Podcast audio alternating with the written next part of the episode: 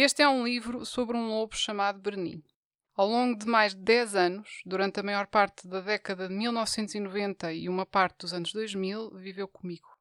Por ter partilhado a vida com um intelectual apreensivo e desenraizado, Bernin acabou por ser um lobo muito viajado, tendo vivido nos Estados Unidos, Irlanda, em Inglaterra e, por último, em França. Além disso, de todos os lobos do mundo, foi sem dúvida o que mais beneficiou, ainda que involuntariamente, de um ensino universitário gratuito. Como vão ficar a saber dentro de instantes, consequências terríveis atingiriam a minha casa e os meus bens se eu o deixasse lá sozinho. Por isso, não restava outra hipótese senão levá-lo para o trabalho. E como eu era professor de filosofia, tinha de o levar para as aulas. Punha-se a um canto da sala a dormitar, como muitos dos meus estudantes, diga-se de passagem, enquanto eu debitava uma cantilena sobre um filósofo ou uma qualquer filosofia. Por vezes, quando as aulas se tornavam particularmente entediantes, levantava-se e punha-se a uivar, um hábito que o tornava um herói aos olhos dos alunos, também eles com enorme vontade de fazer o mesmo. Este livro é também sobre o que significa ser humano, não enquanto entidade biológica, mas enquanto ser que consegue fazer coisas que nenhum outro ser consegue. Bernin e eu fomos inseparáveis durante 11 anos. Grande parte do que aprendi sobre como viver e como comportar, aprendi-o durante esses 11 anos. Grande parte do que sei da vida e do seu significado, aprendi-o com ele. O que é ser humano, aprendi isto com um lobo.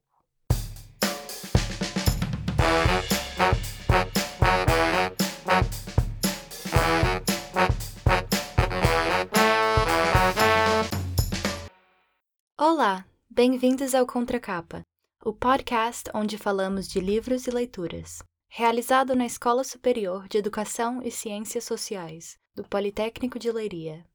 Hoje temos conosco Maria Kowalski, docente da ESEX, que traz a sua sugestão de leitura ao Contracapa. Muito obrigada por ter aceitado o nosso convite. Obrigada. Então, comece por perguntar que livro nos traz hoje. Então, eu hoje trago O Filósofo e o Lobo, de Mark Rowlands. O que a levou a escolher esta passagem do livro? Esta passagem do livro foram duas, até uma inicial e outra no meio do livro. No início, acho que é uma boa explicação do que é que o livro vai tratar, para além de que inclui também a parte universitária, já que nós estamos num contexto universitário, em que muitas vezes os alunos têm mesmo vontade de uivar quando estão a apanhar uma seca desgraçada, inclusivamente comigo mas também explica o que é, que é de ser humano e o ser humano também tem estas, também apanha tédios de vez em quando. E pronto, e, e explica a relação do lobo com o filósofo. Pode contar-nos um pouco dessa história? Ora, esta história, isto não é bem uma história, isto é, é, isto é real, é baseado em factos reais. Uh, este filósofo teve realmente a companhia de um lobo, comprou o lobo quando ele era bebê, sem saber que ele era um lobo.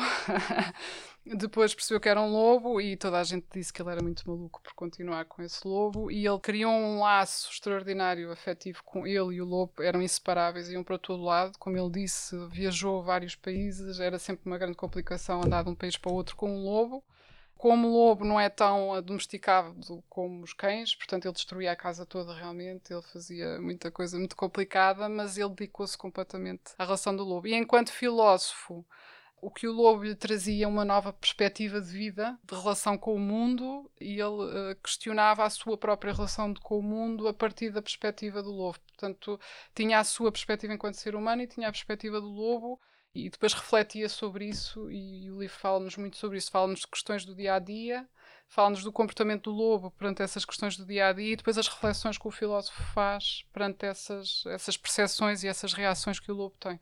Portanto, é muito conivente, é uma conexão muito grande entre os dois. Por que que este livro é especial para si? A vida sem filosofia não tem piada nenhuma. ou seja, uh, uh, se nós não refletirmos sobre a vida, perdemos um terço ou metade do que ela é realmente, porque se fizermos as coisas no piloto automático e tudo só porque tem que ser ou porque alguém nos disse para fazer, acho que ela não tem piada porque deixamos de existir enquanto pessoas que estamos a assistir à vida, não é? à nossa própria vida, enquanto atores da vida. E a filosofia, eu acho que sou plenamente apologista, que devia ser dada logo no primeiro ciclo e na infância porque é refletir sobre a vida, que é que o ser humano faz isto, mal nasce, mal cresce, está sempre a perguntar sobre as coisas, sobre o que é que significa. Os pais podem ter mais ou menos paciência para responder. Eu espero que gostava que toda a gente tivesse muita paciência para responder, porque são perguntas incríveis que as crianças fazem. Nós, todos, não é? Que já fomos crianças, já fizeram. A certa altura deixaram-nos permitir, muita gente deixou de ter permissão para fazer essas perguntas. Mas acho que são estas perguntas que nos dão uma relação com a vida muito mais profunda. Eh, por isso é que é especial para mim, porque eu também sou assim. Eh, ou seja, revi muito neste livro, já tive muitas crises existenciais desde a minha infância. Felizmente sempre tive alguém com quem falar sobre elas. Por isso é que continuei a refletir sobre a vida. Mas não é fácil. É muito mais fácil uma pessoa fazer as coisas sem perguntar o porquê das coisas. Só que é muito mais profundo sabermos o porquê das coisas e a nossa perspectiva e a perspectiva dos outros e aceitar as várias perspectivas que existem perante a vida o respeito é muito maior que, que, nós temos pela vida e pelos outros e, e, os outros por nós também. E o facto de, ser um animal, lobo, eu sempre adorei lobos, aliás, tudo o que seja natureza e animais e pronto, realmente são a conexão disto tudo, deste mundo todo natural que nós vivemos, acho que nos traz um sentido muito maior para as coisas. Sim, e também porque eu acho que é uma história tão inacreditável que, assim, por ser um lobo. porque se fosse um cão, eu acho que não teria esse também, também, é verdade. Porque, ou seja, existe aqui a parte do lobo é um bocado inusitado, não é? Sim, porque também há muita gente que tem estas coisas com os cães, se calhar, e não, isto é mais especial por isso, sim. É provável, sim. Tem, está mais ligado a, a, ao selvagem. há alguma característica do autor ou alguma ideia que queria destacar? O, o autor, eu acho que ele, para já, este livro devia ser obrigatório no secundário quando nos dão filosofia, porque aquilo é uma seca desgraçada e não devia ser. Não é? eu, eu próprio, que adoro filosofia, não me lembro de nada do que dei no secundário. Só me lembro do antropocentrismo, que ainda hoje é uma coisa que me faz muita confusão, que é o ser humano que acha que está no centro de tudo. Só me lembro disso. Depois era só a história dos filósofos, é uma seca. E isto aqui explica a filosofia enquanto reflexão do mundo, que é o que a filosofia é. Portanto, acho que ele tem esta característica de tornar muito viável a leitura, a percepção do que é que é a filosofia, de acordo com o dia a dia, de acordo com a nossa vida. E acho que isso eu, eu destaco. Ou seja, fala de coisas extremamente profundas, como a morte, como a, a felicidade, como a maldade humana, mas de uma forma muito cotidiana e, de uma perspectiva muito levezinha também. Eu acho que isso é perceptível por toda a gente, este tipo de livro. Acho que sim. É isso que eu destaco mais. Sim. Parece até uma forma de introduzir a filosofia sem a pessoa perceber que está lendo sobre Exatamente. filosofia. Exato. O que é pena, porque as pessoas mal pensam, filosofia seca, então não quero.